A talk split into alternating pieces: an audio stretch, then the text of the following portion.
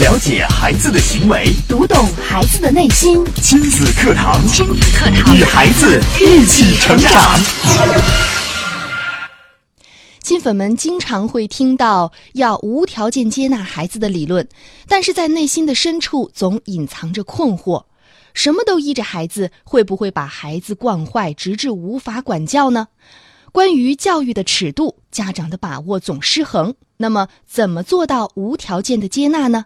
欢迎收听本期亲子课堂。亲子课堂今日关注：无条件的接纳孩子是否会惯坏你的孩子？主讲嘉宾：亲子课堂创始人、亲子教育专家陆岩老师。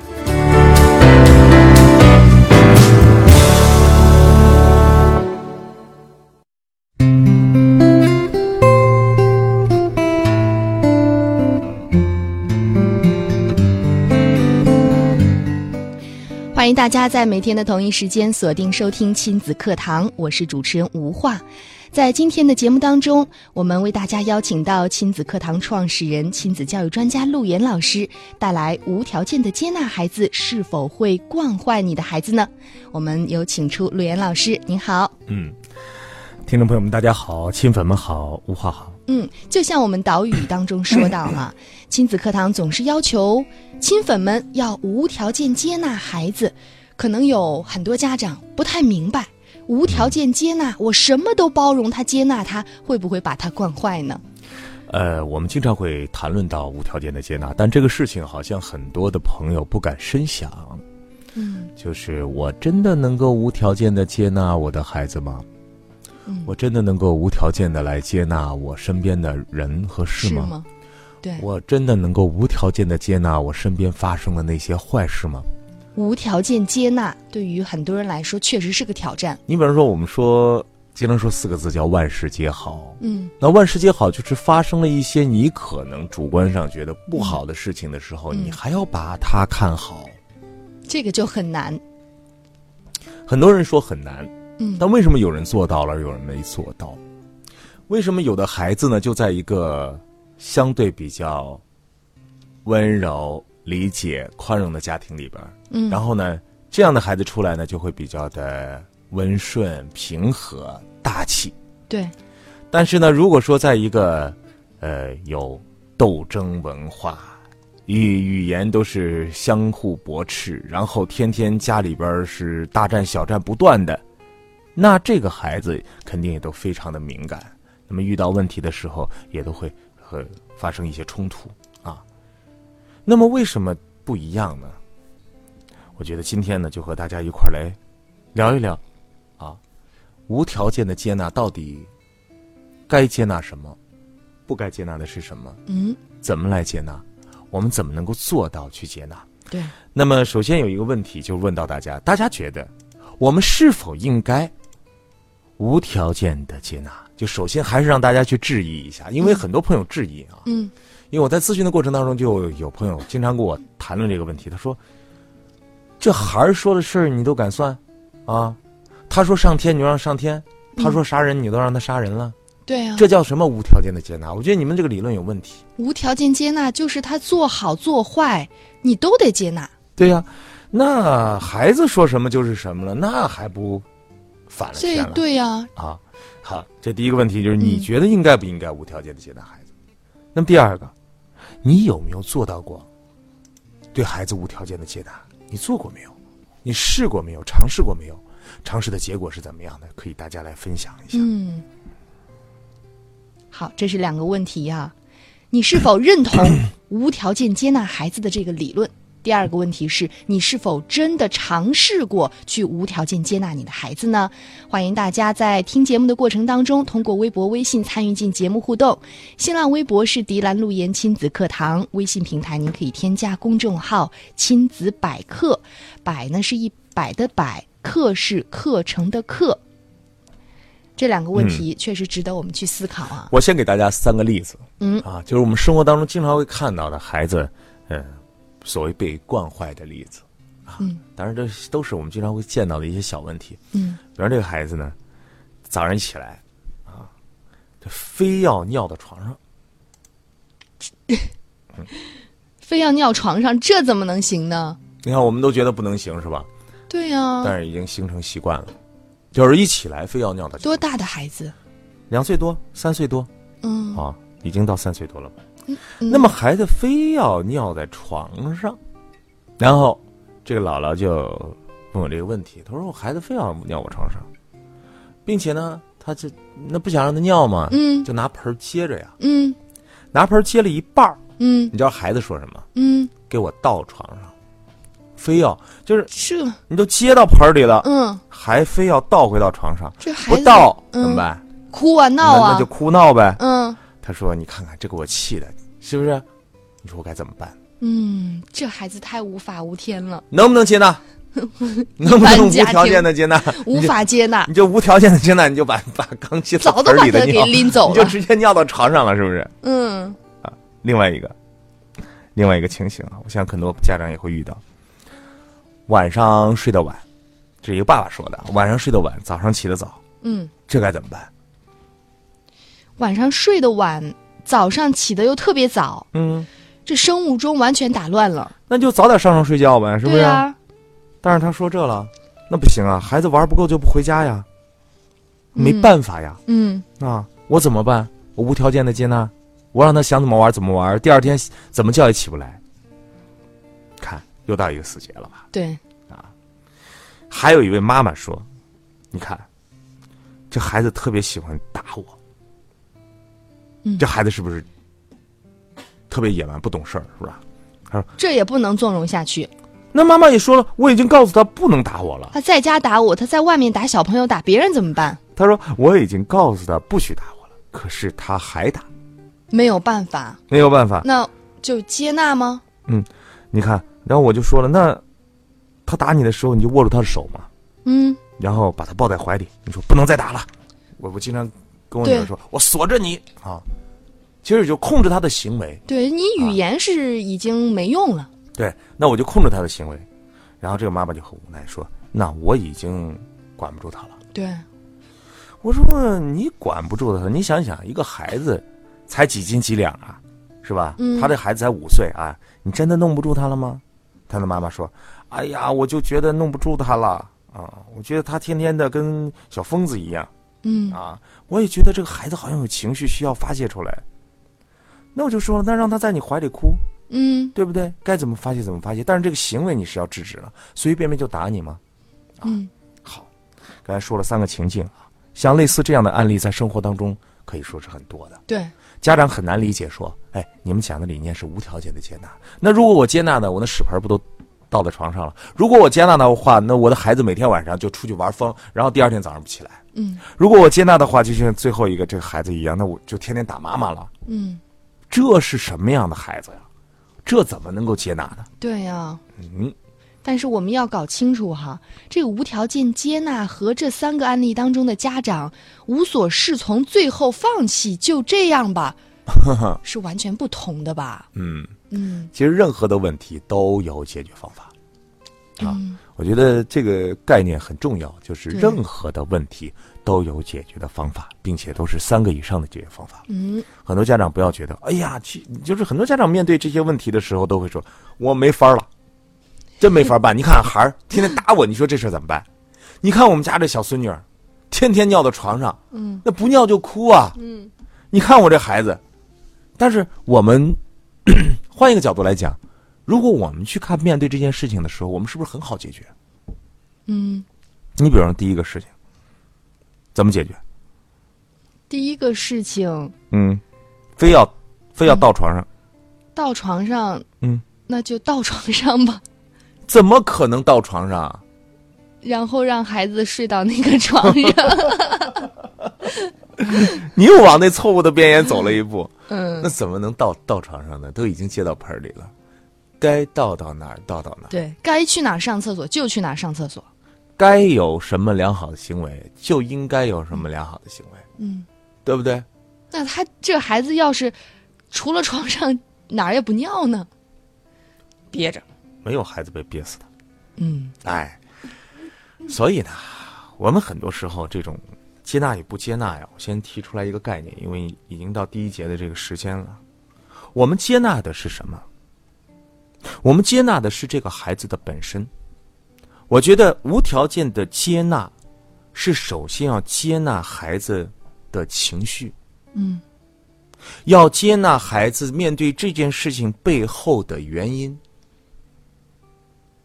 他有一个非常大的基础，就是信任。如果你不相信你的孩子是一个好孩子，你接纳了也没有用，你不接纳了，那可能还还有一些出路。怎么理解啊？比方说，第一个奶奶说的这个事情，我的孩子天天就是喜欢尿到床上。我想问一下，是不是哪个孩子天生都喜欢尿到床上？不是的，好。第二个，是不是每个孩子晚上都必须玩很久，然后都调整不了生物钟？他爸爸说没办法了，他调整不了，调整不了，天塌下来，天天就这样。嗯啊，是不是每个孩子？那第三个更厉害了，是不是每个孩这个孩子是不是就爱打妈妈？不是，他是不是一个坏蛋？他是生下来就是一个小恶魔？嗯，不能这样给孩子贴标签呀。所以，那背后的原因是什么？我觉得，我们父母在面对孩子行为的时候。首先，你要信任。就像我们说，孩子天生是来教育我们的，他是一个天使。为什么这样？就我们首先要认为孩子是纯善的，是一个好孩子。如果孩子是一个坏孩子的话，那你就没有办法，你怎么能够接纳他？对不对？对。所以出一个小问题啊，比方说，有一天你的孩子说：“爸爸，我要去杀人，我要去拿刀去砍别人，我要欺负别人。”嗯，非常歇斯底里跟你讲，你会怎么接纳这件事情？嗯，好，假设有这样的一件事情发生啊，您会怎么接纳孩子呢？欢迎大家在广告时间啊，通过微博、微信参与进节目互动。新浪微博是迪兰路言亲子课堂，微信平台您可以添加公众号亲子百科。了解孩子的行为，读懂孩子的内心。亲子课堂，亲子课堂，与孩子一起成长。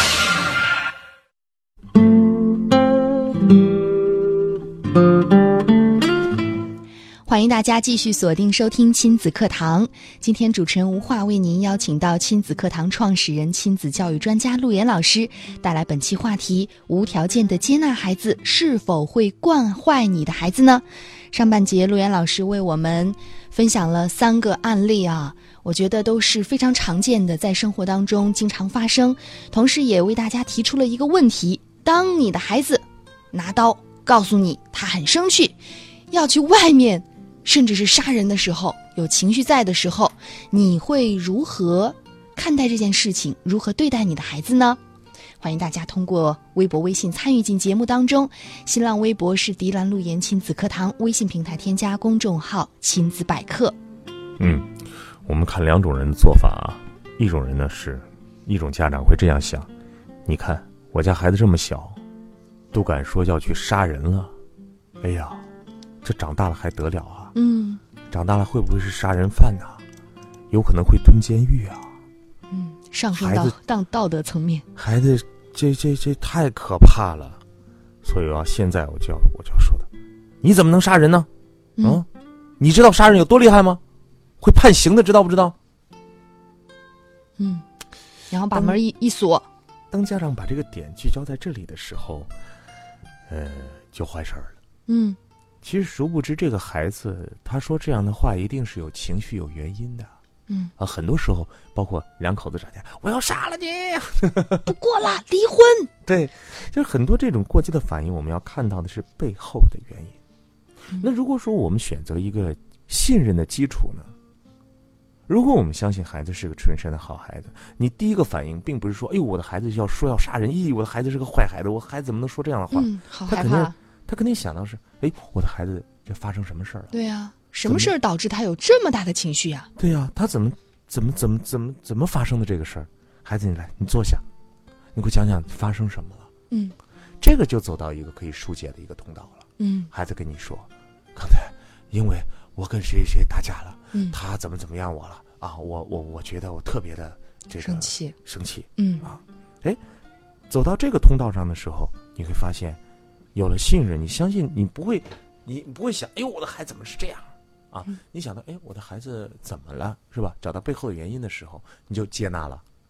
这个接纳是不是正确的接纳？你舒服吧？对，你和孩子和解的，这这个，并且理解他内心，你这是舒服的。但如果说另外一种接纳呢？嗯，说，哎，我孩子杀人，好，我孩子接纳，我忍住啊。哦，我我我忍住，我忍住。嗯那老师都讲了，要无条件的接纳。嗯孩子说啥人，那行行，对啊，关键是我们接纳的是哪一部分？对，你要找他背后的原因和他的情绪。嗯，我再举一个例子啊，这是我我们在呃节目当中经常会遇到的，就是很多家长都说：“哎呀，我的孩子不上幼儿园了，嗯、小朋友欺负我，那个张圆张圆圆昨天打我了，呃，李皮皮拿了我的橡皮。”啊，嗯遇到这样的这个状况的时候，我们家长会作何反应？他拿你的橡皮，你拿他的铅笔，或者你知道很多家长会这样，就是、嗯谁呀、谁打你了？嗯，给我说，很紧张。今天我都去找怎么找你们老师去，嗯，这种行为就不对。对，你打他打你，你打他，嗯，尤其是看到宝贝儿脸上被划伤的时候，我们才不能怎么怎么样呢？嗯给我说说当时什么情况？现在咱们就去学校，就去幼儿园。然后他就会说：“你这孩子从小都这么懦弱，长大怎么办呢？嗯，啊，别人打你，你都不会还手吗？你看你妈多厉害，你妈从小都打架儿打人，嗯，谁敢收拾你，我收拾你，我收拾他，嗯，啊，你看有这样的娘吗？有，哎，你然后就说你这个什么张小盼，你为什么要欺负我们家孩子？嗯啊，我应该做点什么？我一定要做点什么去帮助孩子。嗯哎呀，天哪！还有一些 觉得孩子可怜。哎呀，天哪！我的孩子到底在经受着什么样的生活呀？或者还有一种家长他怎么在这样的幼儿园里啊？太可怜！这幼儿园里，我要举报啊！对，还会有一些，就是哎呀，孩子，呃，都是同班同学的，没事儿，算了啊。你看，如果我们去这么直接的面对这些问题的时候，我们是不是会少掉一些信息？嗯，我们突然来的这种情绪，你说这是孩子应对世界的反应，还是你的？一定是你的。对，你的这种行为一定会带动孩子的，就去找那个人，找他家长，跟他没完，打幺幺零啊，这是一种是吧？是。哎呀，那算了呀，我的孩子好可怜呐、你看妈妈也没有本事，也不敢站出来，你爸爸也都是窝囊菜。你看咱们家就这样了。你看我们，哎呀，那你孩子你可怜，你就上吧啊，你别害怕。这孩子的一生也都完蛋了，嗯，对不对？那正确的应该是什么样的？其实接纳。我们嗯信任我们的孩子的状态是，其实每个孩子在上幼儿园的过程当中都会有一些小情绪，这很正常，并且我们找寻到背后的原因和孩子的情绪之后，我们应该是干嘛？我们应该是站在这儿支持你的孩子，应该这样说：妈妈在这儿陪着你，来，妈妈抱抱你。妈妈觉得幼儿园非常的开心，我们相信我们在这里边能够找到你非常好的伙伴，你这些东西都是支持他的，对不对？对，但是我们一定一旦建立在不接纳的、不信任的基础上，你就无法接纳。所以刚才我两个想跟大家表明的是，接纳不代表孩子要去杀人你就让他去做，接纳不是孩子不要去幼儿园你就说今天别去了，嗯那接纳是什么？接纳是对孩子的一份信任，然后找到背后的原因去做一些孩子应该去做的事情。那么，这什么叫接纳？我给大家说一个两性关系当中的一个小的例子，其实大家一下就明白了。比方说无话，咱们俩嗯谈朋友，嗯然后你遇到了一件事情特别的生气，这个时候呢，我是你男朋友，我就说，生什么气呀、多大个事儿啊！这事儿都不值得生气。我跟你说，你这人啊，就小肚鸡肠。哎，算了算了算了算什么感觉？我我生气都不行吗？你这人才是不跟我站在一起。我为什么不能生气？我现在就是很生气。你你甚至你要说了，我生气了，我刚才给他宰了。对 我我生生气又跟你没关系，对，你干嘛要说我？对呀、我刚才生气就因为那个车蹭我了一下，我还想给他撞了呢。嗯。嗯还有，你回家了，晚上天特别晚，然后你说老公过来过来过来过来，哎，我不去不去，哎呀，我害怕我害怕我害怕，老公有啥可怕的？你这么大人了，孩儿都生过了，你还害怕？嗯，你什么感觉？我觉得他特别不能理解我当下的情绪，反而让我更加的气愤。你看，非常好啊，嗯你害怕不害怕？害怕。你生气不生气？生气。那为啥我都不理解呢？你要想到一个关联啊，嗯。吴华，咱们俩还只是夫妻关系，或者是情侣关系，嗯。我们是成人对成人的关系，嗯，这种不理解都已经让你很抓狂了，是吧？你受不了了吧？嗯。你想过没有？对于一个孩子，对于一个孩子，本身就是大人和小孩之间的这种关系已经有压力感了，嗯。你还对他不理解，这个时候，孩子会非常的痛苦。对，所以我们看一看这个接纳啊，我们应该接纳孩子什么？我们应该接纳的是孩子背后的情绪和背后的原因。我们要对孩子接纳的时候，是建立在信任的基础上。我再把今天我们所谈到的几件事情再跟大家说一说。孩子要去杀人、要去拿刀欺负别人的时候，其实他并不是想做这件事情，而是他背后有一个情绪。你要接纳他的这个情绪，跟他一块儿去找原因，这是不是正确的做法？这叫无条件的接纳。接纳。这个孩子说：“我不想上幼儿园啦，谁谁欺负我？”你不是说跟他揭竿而起要去找到这个原因，而是你要找到孩子为什么不上幼儿园的原因。他肯定心里边需要一个支持的动力，对不对？孩子这个时候你要去理解和信任的是，他正在进行一种分离，他需要在这个分离焦虑里边找到一些动力。这个动力就是妈妈爱你，妈妈支持你，妈妈鼓励你，对不对？嗯，你不是说，哎呀，这个幼儿园什么幼儿园啊？我们再也不要上这个幼儿园了。然后这什么小朋友，我们再也不要理他了。那这行不行？不行。这不行啊！还有刚才我们说到的几件事情，比如说他非要把尿尿的嗯倒到这个床上，可以吗？这你能接纳吗？我们要接纳的是什么？接纳的是孩子本身，就是孩子孩子的这种好奇心。对。那么我们要怎么办？首先，不良的行为，嗯我们不用歇斯底里的去纠正，你天天说，天天说没有用。嗯。你看我们家孩子天天尿到床上，然后说了还没有用，你看看最后这这个这个这个姥姥就说了半天没有用，嗯。还给孩子造成了一个你看我赢了。嗯，其实孩子每次都在用自己的行为试探你的底线，对，啊那你怎么办？很简单嘛，到了，呃，老说哎呀不中啊，他不哭啊，不是他哭啊，他不干呐、嗯，没事就让他哭一会儿吧，温柔而坚定。我们这五个字是有道理的，啊。那爸爸说晚早不睡晚不起的那事儿怎么办？我们先接纳孩子爱玩的天性，然后呢？然后再制定定规矩规矩。嗯每天晚上九点必须给我上床，其他时间想怎么玩怎么玩，这个时间你是必须要做到的。嗯，那么接纳孩子之后，跟孩子一块儿去制定一个方法，这不是很好吗？嗯还有最后一个啊，这个天天打他娘，能不能打呀？这肯定不行啊。怎么办呢？跟我学啊，锁住啊，对，温柔的锁住，嗯，就是不行，你不能打我，嗯你怎么可能打妈妈呢？但是如果你有什么情绪的话，你可以说说你的原因，嗯，你的原因。对，帮助孩子去梳理这个情绪。其实作为父母来说，这是我们的一个必修课了。还有就是作为老师，啊，很多老老师在幼儿园啊，在小学看待孩子的各种情绪的时候，其实因为孩子太多了，很难关照到孩子每个内心的背后。嗯所以这里边我提醒我们的家长，我们的家长要做好这个功课。嗯啊呃，这是我们今天的一个主题了，就是无条件接纳孩子的时候，我们要知道，呃，我让你做你想干的事情，不一定是接纳你。对，我不让你干的一些事情，不代表我不接纳你。是的。所以接纳这个孩子是站在一个理解的基础上。嗯就像刚才我说，两性关系里边，无话，如果我理解到你的生气了，我理解到你的害怕了，嗯，这个事情就是接纳了吧？其实事情就自然而然就解决了。对呃，如果我不理解他这个事情的存在，嗯那我就没有办法接纳。嗯所以在佛家讲叫观世间之因果之菩萨，就是观世音菩萨啊，观音菩萨。嗯，他为什么能够理解所有人啊？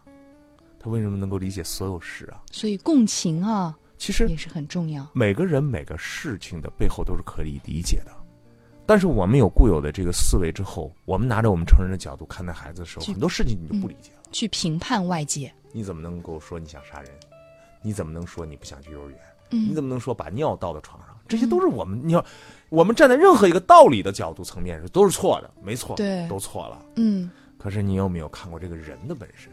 这孩子到底有什么需求没有满足？嗯啊找到这一点，才能够真正的做到无条件的接纳，而不至于让很多家长会觉得无条件接纳，我不就是纵容孩子，孩子为所欲为？不是这样的。我们今天通过五个小案例的方法跟大家来讲述，希望大家有所领悟。嗯，好，本期陆岩老师带来的主题是无条件的接纳孩子，让我们知道我们无条件接纳的到底是哪些。也欢迎大家听完节目之后啊，把您的一些感受，包括在生活当中的一些亲子教子的困惑难题，通过微博、微信的方式参与进来。新浪微博是迪兰路言亲子课堂，腾讯微信添加公众号亲子百科，在半点之后继续回到节目当中。是的，那么其实我，呃，我就是我们在少年优势训练营的过程当中啊，我就有些家长听到他们说，他说你是怎么做到的？你都都这些孩子好像到你那儿，他们都对你特别好啊，嗯特别喜欢你，然后呢，呃，你都能看到这些孩子身上的优势，为什么我们做不到？我觉得我只做了一件事情，就是从孩子最本身的这个角度去考虑。嗯我不会上去就去挑孩子的问题，而家长天天那个盯那个问题啊，盯那个黑点，盯时间太长了，对，他撇不开了。我们呢就能够从孩子本身，我们会跟孩子聊啊，从小啊到大这一路的过程，所以这是一个很有趣的过程。呃，当你发现不了孩子优势的时候，不如我们一同伴随着孩子的成长去发现。还有就是马上就要端午节了啊，嗯呃，咱们的这个有一个活动，就是幸福一家亲海边亲子游的活动。哦，那么这个活动呢，因为是在端午节期间，所以说呢是一个非常好的黄金时间。呃，是这个九号到十一号的一个活动，我们可以去到呃中国的蓉城，就是天之涯海之角的蓉城，前海后湖的一个海滩。呃，这个由中车地产啊一个地产项目叫呃自在蓝湾。嗯那么现在正好是一个中韩中韩文化交流节，从这个地方到韩国的首尔是最近的海洋的路路程啊。那么大家呢可以抓紧时间，可以参与到这个活动当中，可以看到韩国的一些文化表演，他们的一些歌友会，还有现场的一些韩国的一些产品。我想对很多的女孩子可能很喜欢。我看你们经常买那韩国的一套一什么套装是吧？不用不用出国就可以买到真正的韩国东西了。对，因为它是离韩国最近的地方、嗯啊，它也它也是呃这个海关，然后呢，它也是全国海鲜最丰茂的一个城市。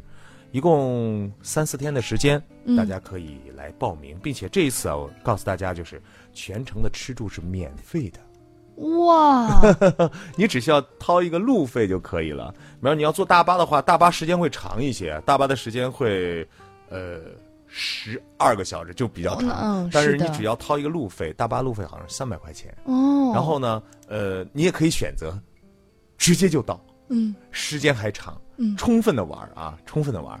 呃，那个是只需要一个飞机票，只需要来回的飞机票，还搞了一个特价机票，一共就是来回机票就一千块钱来回啊。哇塞，然后呢，四天的时间，嗯所以这是一个难得的机会，可以参加中韩文化节，然后可以到自在蓝湾看一看那美丽的海景房，嗯，呃，这也是一一路的海鲜啊，可以带着家人带着孩子。这是亲子课堂推荐的端午行，端午节的一个呃算是旅游景点了。对，还有就是看哪位主持人或者专家会跟大家去呢，都会是一个惊喜啊！对，嗯哎，怎么报名？哎，大家可以来拨打四零零电话四零零七幺七六六七六四零零七幺七六六七六，因为呃席位有限，大家要抓紧时间我我们只能选前面的朋友，对啊，前面的朋友。嗯，了解孩子的行为，读懂孩子的内心。亲子课堂，亲子课堂，与孩子一起成长。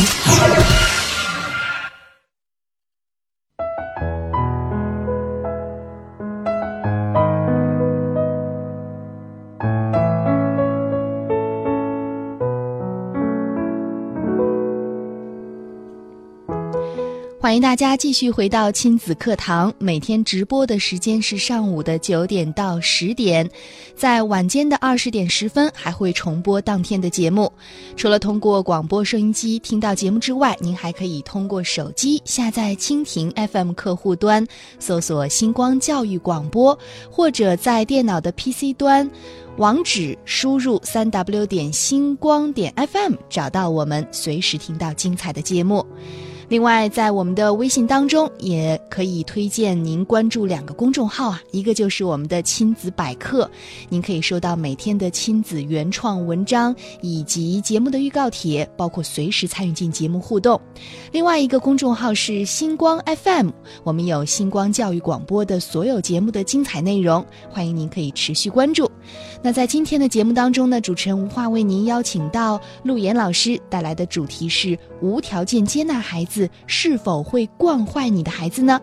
在听节目的过程当中，如果您有什么样的困惑难题，通过微博关注“迪兰路言亲子课堂”，微信关注“亲子百科”，参与进节目互动。现在已经看到微信当中有很多听友发来了自己的感受，包括问题。呃，我们刚才问到家长啊，如果说孩子拿刀想告诉你要出去杀人，很气愤的时候，家长该如何做？这位高凤霞他就说：“我儿子说这时啊，我会回答他，好，咱俩一起做，你干什么我都陪着你。然后呢，他说，呃，妈，他说妈妈不行，我和你开玩笑呢，是真的有这种事情吗？嗯 呃，有一些小男孩会说这种语言的，我觉得妈妈做的也不错啊，就能先和孩子成为朋友。当你真正说这个话的时候，孩子会说：“哦，妈妈，我不是这个意思，我当时有点激动了，我是因为什么什么样的事情才会这样做的。”对，有的时候，这种接纳啊，就是提前一步的接纳，你会让孩子吻着你。嗯嗯嗯，这是一个很有意思的一种处理方法。对孩子在小的时候，他呃没有办法去掌控自己的情绪，或者说用一种更合理的方式去表达自己的情绪，他们往往会通过说这种狠话，大话，对，好像显得自己想象力都是大，特别有我我记力量得我小的时候啊，当时拿着粮票去换那个这个这个这个火锅，我记得非常清楚。嗯。呃，跑到市场上，那个时候粮票换火锅，换完之后呢，我我妈妈呢就跟别人就是带着那个火锅，就跟别人一个自行车擦了一擦碰了一下，嗯。他俩就吵架。嗯。一吵架之后呢，你知道当时啊，我就按耐不住了，嗯嗯嗯。七八岁一个孩子吧，嗯。然后我当时心里怎么想？嗯，我觉得我能打过他，对，你就上去就要打他，我上去啊哈，然后我妈就拉着我，你这这这这不行、啊，就拉。走了。但是孩子会有这份心，对啊，他就会显得自己好像很厉害，哎对，对长大了。所以我们要学会帮助孩子去合理的释放他的情绪，嗯找寻一些合理的方法。孩子是没有方法可图的对，啊，就像那个呃小狗狗一样，吱哇乱叫，天天叫来叫去。嗯嗯嗯。你看那大狗都非常的沉稳。再来看微信当中，欢欢说，无条件接纳会让孩子懂得感恩，会让孩子学会在与人交往中懂得接纳别人。如果父母理解了每个孩子在不同时期有不同的意义，对孩子没有期待，就是接纳最好的解释。放下期待，嗯接纳真的挺难的。嗯，尤其是在事儿发生的时候，那当然了，接纳肯定是出现事情了，出现一些矛盾了，出现一些对待对待事情的一些不同理解的时候，我觉得啊，本身两性关系就是一种课，就是一个人的修行。有了孩子之后，正更是一种修行。那现在的年轻人很多是这样，比方说，两个人谈朋友是别人安排好的，那么进入婚姻里边，进入进去呢，又很快有了孩子，嗯很多的课程你没有练，嗯很多的修的那种路没有修，嗯你比如说，咱们说说两性里边的这种，这种无条件的接纳。当我不接纳你的时候，嗯，当我不接纳你的行为的时候，我们俩天天在一起都是非常别扭的。嗯一个两个人能够很好的去慢慢慢慢磨合，磨什么？就是磨理解呢。我理解了，哦，你有这个需求，别你做这个事情是你想要你的安全感，好，我给你。那么你做你那个事情是需要我，啊、我我给你一些力量，可以，我给你。哦，这是你的界限，行，我我我我不触碰，这我，这个是什么？这就是一个慢慢接纳他的过程。如果你永远不去理解别人，永远不试着去理解，那你就会把他所有的行为解释为坏行为。看这个人，啊，对天天对我大吼，他为什么大吼？他不是个好人，我跟你说，他就是个泼妇。其实他大吼的背后是什么？嗯他很需要你，嗯，他很胆小，对，他很需要一个安全感，他需要你比他更加的这个成熟、稳重，他不希望你跟他争吵，但是你不理解这个人的时候，你就无法去做到。但这份接纳呀，是需要艺术的，需要爱情，需要爱，理是吧？嗯。需要需要需要你对他的这个你相互之间的这个情感的程度。那么慢着慢慢练着练，你发现你可以接纳你爱人的时候，这个时候孩子出生了。孩子出生之后，他的一些行为，嗯，你又发现你开始接纳不了了。但至少你前面修整过，你修修过，你到孩子这个时候你就好做一些。嗯，夫妻任何一方最不理解孩子的那个人，是在这个三角关系里边最需要成长的那个人。嗯，啊好好的去反思一下。来看看燕燕说，今天的节目真及时。最近带四岁的女儿一起在小区玩，发现她总是爱指挥自己的同学会熟或者是熟悉的小朋友。如果他们拿她的东西，她会对他们大喊大叫；但是如果是自己不认识的，她反而不敢了。其他的车不敢说不，把她的玩具弄弄坏了也不敢说不。这是不是就是窝里横？正常吗？该怎么引导呢？吴焕，嗯。咱们现在参加一个散打比赛啊，你是一百公斤级的，你九十多斤吧？嗯，你算是九十五公斤级的吧？现在给你一个一百二十公斤级的，嗯，你敢不敢打？我心里怯怯的，不敢。那现在给你个八十公斤级的，你怎么样？可以松松的来吧，小 case。很简单，孩子这个年龄嘛，那就是欺软怕硬，那个时候他就会这样吆五喝六的，并且所有的孩子都想指挥别人，每个孩子都需要自己有一点掌控力，对对对，是不是？那么做游戏这件事情，对于孩子，尤其是三岁以后的孩子，我说为什么要让孩子去到幼儿园？是学习规则和建立协作的一个过程。嗯聪明的孩子，不但能够去指挥别人，嗯还能够让别人能够相互的协作起来，并且他其实很多时候愿意为其中的某一项来付出、来效劳的。这样的孩子往往会成为将来的真正的领袖和领导，这有领导力的孩子。嗯，对，但是你不可能说一味的让你的孩子在这里边成为一个什么事情都是啊你沾光，那肯定不，那肯定是做不到的啊。所以呢，一个四岁的孩子，他只要知道，在这个游乐场里边，规矩是什么，遇到了玩具需要争抢的时候，我该用怎样的方法来解决？怎么轮？怎么换？怎么调整？够了，剩下的事情、让孩子的世界去解决。我告诉大家，我建议很多的父母可以去看一看孩子游乐场，嗯比如说一个沙坑，嗯一个积木城，对啊，现在不是很多那什么呃孩子的游乐城啊，嗯你会发现，那就是一个小世界，那是一个小王国啊。嗯，大一点的孩子开始聚堆儿，开始敛财啊，把非常大的一些玩具聚揽在自己的这个小国家里边。然后呢，你会看到一些小孩子，他们也在拉帮结派啊，慢慢的形成自己的一些小群落。从这个过程当中，其实孩子就是学学习啊，学习交友，嗯学习界限，学习怎么和自己强和自己弱的一些小朋友进行交流。放手，让他去做一做。嗯。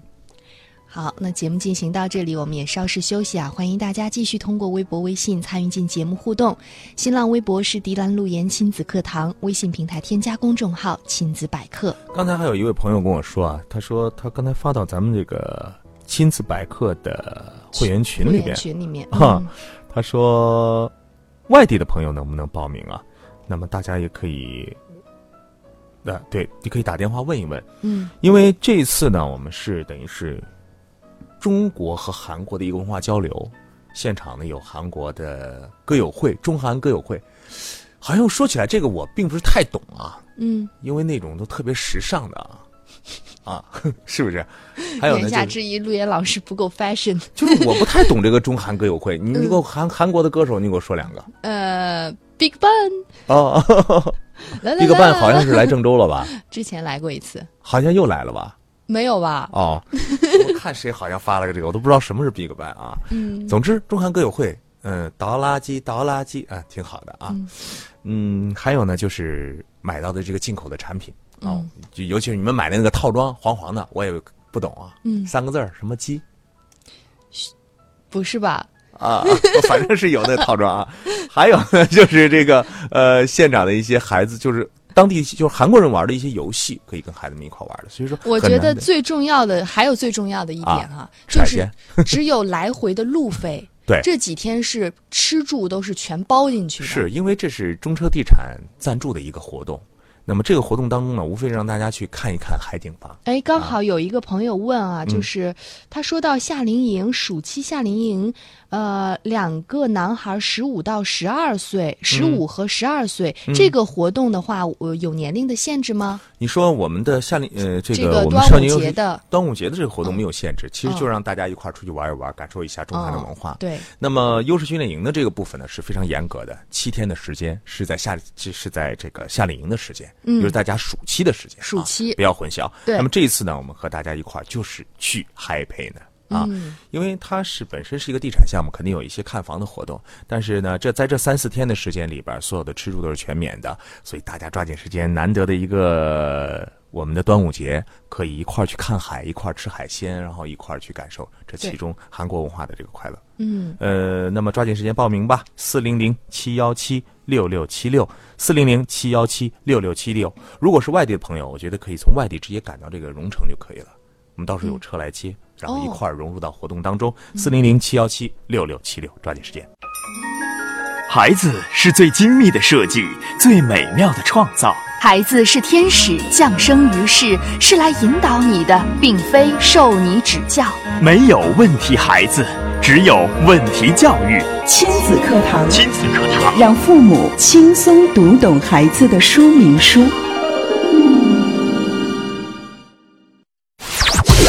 解孩子的行为，读懂孩子的内心，亲子课堂，亲子课堂与孩子一起成长。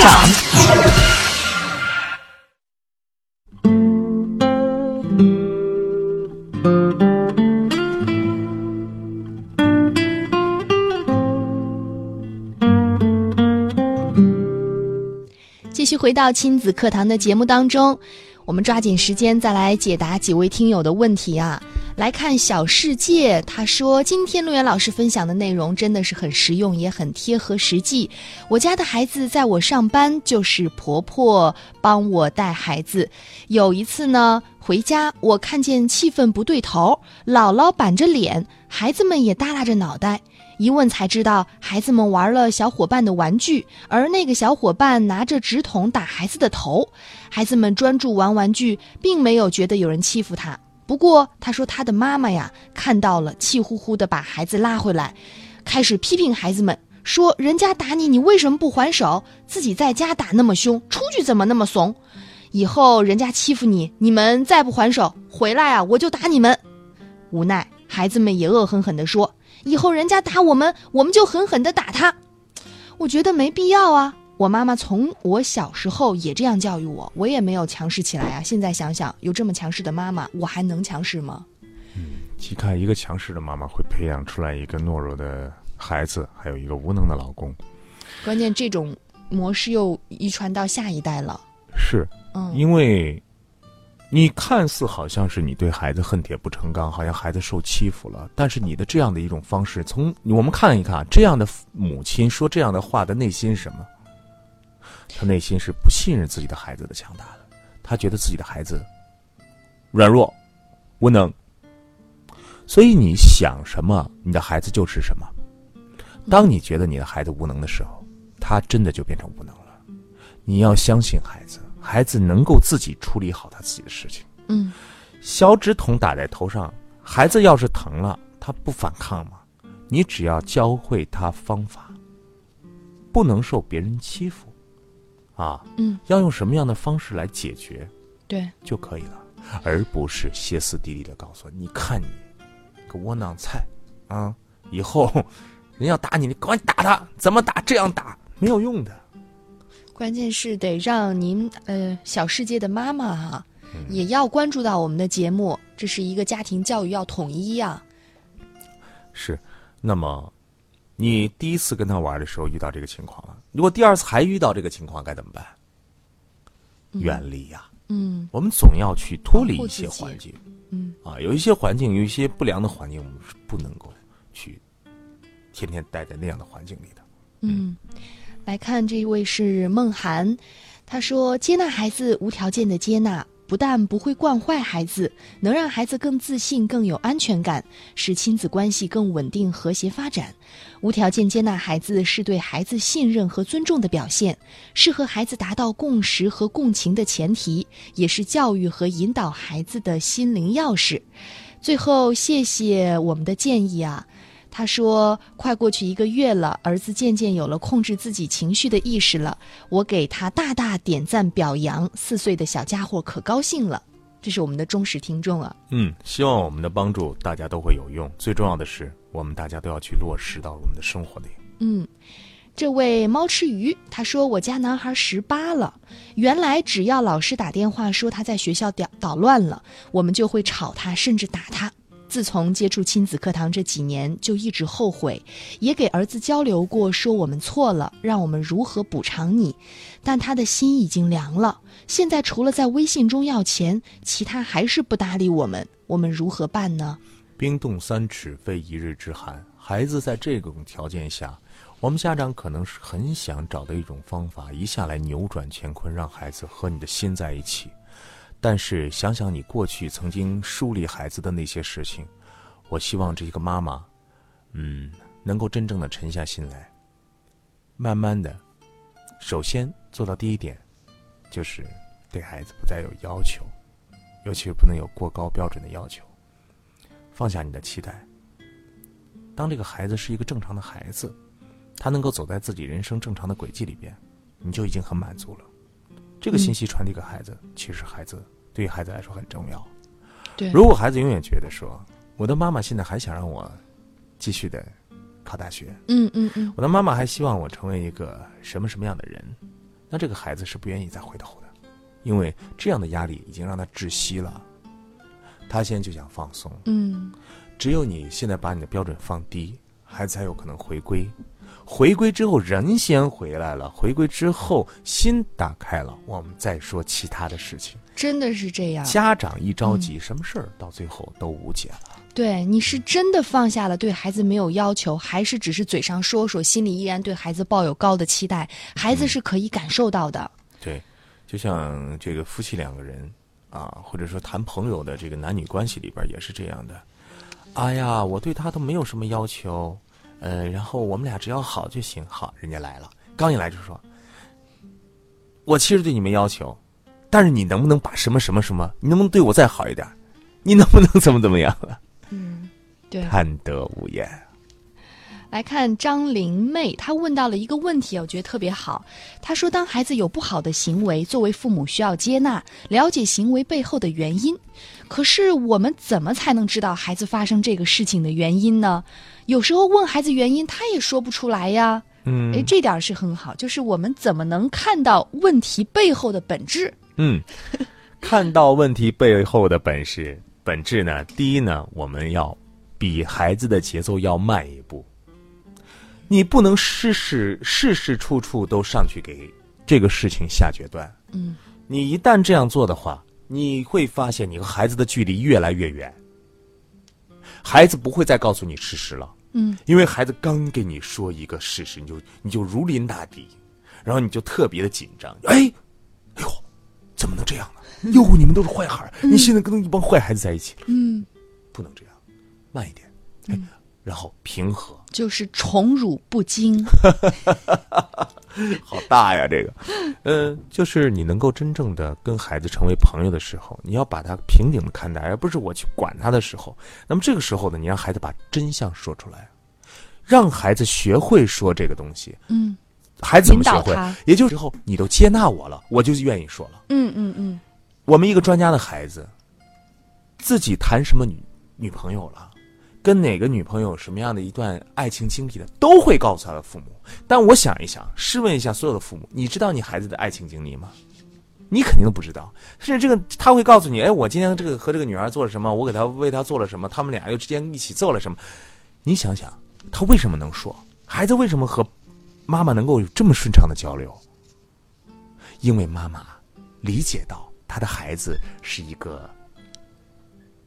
大男人了，和自己是一种平行的关系，我们就像伙伴一样。他甚至说：“哎呀，你看你跟陆岩，你们俩都应该是好兄弟，啊跟我好像就我们成为一个朋友关系了。”嗯，这个时候什么都可以讲开了。